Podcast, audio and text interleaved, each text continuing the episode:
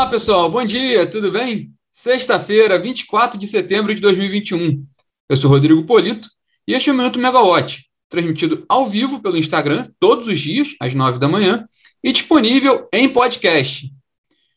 Hoje nós vamos falar sobre três assuntos importantes, né? O primeiro deles é o primeiro é um balanço, um resumo do primeiro dia da reunião do PMO, do Programa Mensal de Operação do Operador Nacional do Sistema Elétrico, para o mês de outubro, realizada ontem, né?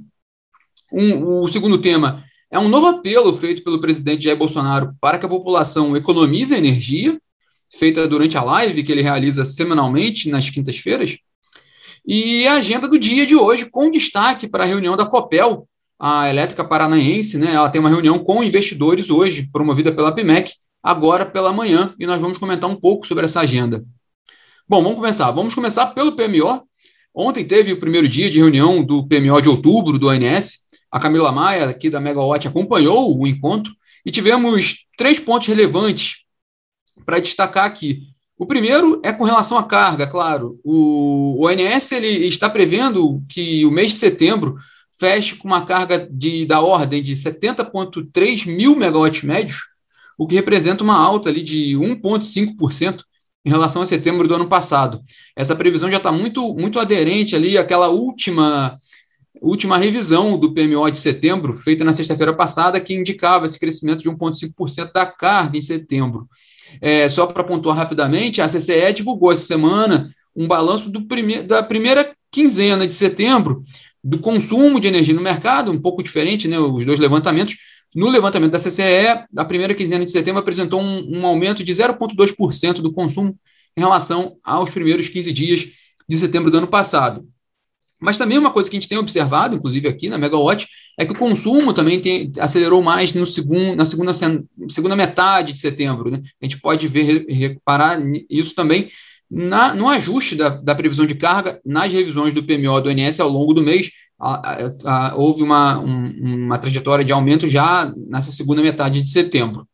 Bom, ainda sobre a carga, o ONS ele, ele prevê para outubro né, uma carga de 72,1 mil megawatts médios, com uma alta de 1,3% em relação a outubro do ano passado, e também esse indicador ficaria acima de de, daqueles 0,9% previstos na última revisão quadrimestral da carga. Né? E para novembro, o, o operador está prevendo uma carga de 71,8 mil megawatts médio, com alta de 3% em relação a novembro do ano passado. Lembrando que os meses de outubro e novembro são considerados os meses críticos pelo diretor-geral do Operador Nacional do Sistema Elétrico, Luiz Carlos Schock. Ele considera que outubro e novembro são os meses críticos em relação a essa crise hídrica principalmente ali com relação ao desafio de atendimento ao, ao pico da demanda, né, antes ainda de, de, da retomada do, do período úmido. O segundo ponto importante dessa reunião do PMO ontem foi com relação à transmissão de energia, o operador ele, ele disse que não tem previsão de prorrogar a flexibilização dos critérios de transmissão, aquela, aquela flexibilização dos limites de intercâmbio entre os subsistemas, é, que que estão definidas ali até, até o fim de novembro. Né? Essa flexibilização está prevista até o fim de novembro e ela permite um, um, aumento né, do volume de intercâmbio de energia entre os subsistemas. Por exemplo, em outubro, o operador prevê que esse, esse, essa decisão é, viabilize 3 gigawatts a mais ali de energia transportada do Nordeste para o Sudeste e Centro-Oeste, mas o operador prevê que até o, é, que no fim de novembro esse, essa medida ela termine, né? não, não, não permaneça a flexibilização conforme recomece o período úmido. É, e o terceiro ponto, falando um pouco de período úmido, é a previsão de laninha.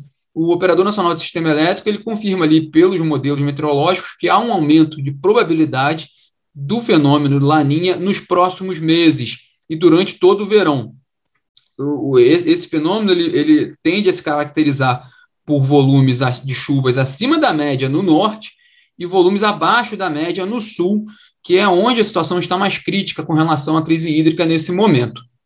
Bom, e aí a gente já passa para o segundo ponto principal do dia de hoje, e que tem a ver com a crise hídrica, que foi justamente o comentário ontem né, do presidente Jair Bolsonaro sobre a crise, né, durante aquela live semanal que ele faz às quintas-feiras, no fim do dia, Na verdade, ele fez um novo apelo para as pessoas economizarem energia. Durante essa live, ele pediu para as pessoas evitarem o uso de elevador sempre que for possível. Também pediu, mais uma vez, para as pessoas apagarem a luz e para aqueles que têm chuveiros elétricos, né, usam chuveiros elétricos, para que tomem banho frio quando possível. Porque, segundo ele, ele admitiu né, nessa, nessa live que o Brasil pode ter problema no futuro com relação ao abastecimento de energia ele torce ali para que as chuvas comecem, principalmente no fim de novembro, mas ele reconhece que, que há um risco de problemas no futuro, da forma como ele colocou na live de ontem. Bom, e o terceiro ponto do dia de hoje é sobre a agenda do dia mesmo, né? A começar pelo PMO, hoje tem o segundo dia da reunião do PMO de, de outubro, né? Agora pela manhã. É, outro ponto importante da agenda do dia é que o Ministério de Minas e Energia realiza hoje também, agora pela manhã, um evento sobre o programa Mais Luz para a Amazônia, em parceria com a Organização das Nações Unidas, a ONU. E às 10 horas, a COPEL, a Elétrica Paranaense, realiza uma reunião com investidores promovida pela APMEC. Por que é importante essa reunião? Porque, principalmente aqueles que acompanham muito o mercado de energia, a, a Copel é uma empresa relevante nesse mercado, embora ela tenha controle estatal, ela tem muitas ações negociadas na Bolsa de Valores, né, na B3, ela integra, inclusive, o Ibovespa, o principal índice de ações da B3, né, do país, da Bolsa Brasileira, da principal Bolsa Brasileira, e e outro dado interessante com relação ao Copel, que ela, ela aprovou recentemente, né, acho que foi na segunda-feira que a gente comentou isso, um pagamento de 1,4 bilhão de reais de dividendos e de juros sobre capital próprio, relativo já ao exercício de 2001, 2021, perdão. E outro dado interessante, a Copel é a quarta maior empresa no mercado de distribuição de energia do país, tanto em número de clientes quanto em número de mercado, mesmo em, em consumo né, de vendas de, de energia. E também um último dado sobre a Copel, que ela atualizou ontem seu plano de investimentos para 2021. O plano estava previsto da ordem de 1,9 bilhão de reais, subiu um pouquinho para 2 bilhões de reais. E também com principalmente por causa de ajustes na previsão de investimentos para o segmento de distribuição, que é o carro-chefe de investimentos da Copel. É, a Copel prevê fechar 2021 com investimentos da ordem de 1,3 bilhão de reais no setor de distribuição de energia. Então, é muito importante acompanhar a empresa. E para fechar a agenda do dia, uma informação que veio da Broadcast, agência de notícias do Jornal Estado de São Paulo, que o governo do Espírito Santo e a Vibra Energia, a Vibra Energia é o novo nome da BR Distribuidora, né? O governo do Espírito Santo e a BR Distribuidora, a Vibra Energia, perdão, que são os acionistas da AES Gás, distribuidora de gás natural do Espírito Santo. Os dois acionistas assinaram um acordo hoje, um contrato com, com o objetivo da venda da companhia, né, da privatização dessa concessionária de distribuição de gás. O, o, a informação foi do, do, do, da broadcast como entrevista com o governador do Espírito Santo, Renato Casagrande, e de acordo com essa informação, é, esse contrato já, já, já possibilita que o BNDES faça a avaliação e a modelagem, e a modelagem necessária para o leilão de privatização da AS Gás é um evento interessante por dentro do, do contexto da abertura do mercado de gás natural do, do, do, país.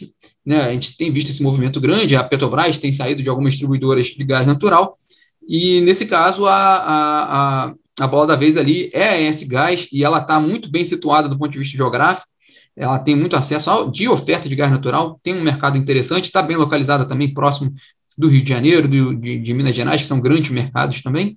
Enfim, é um ativo interessante que desperta muito interesse no mercado, certamente. Bom, pessoal, esses são os destaques dessa sexta-feira. Desejo a todos um ótimo final de semana, de muito descanso, muita paz e voltamos na segunda-feira. Bom dia. Tchau, tchau.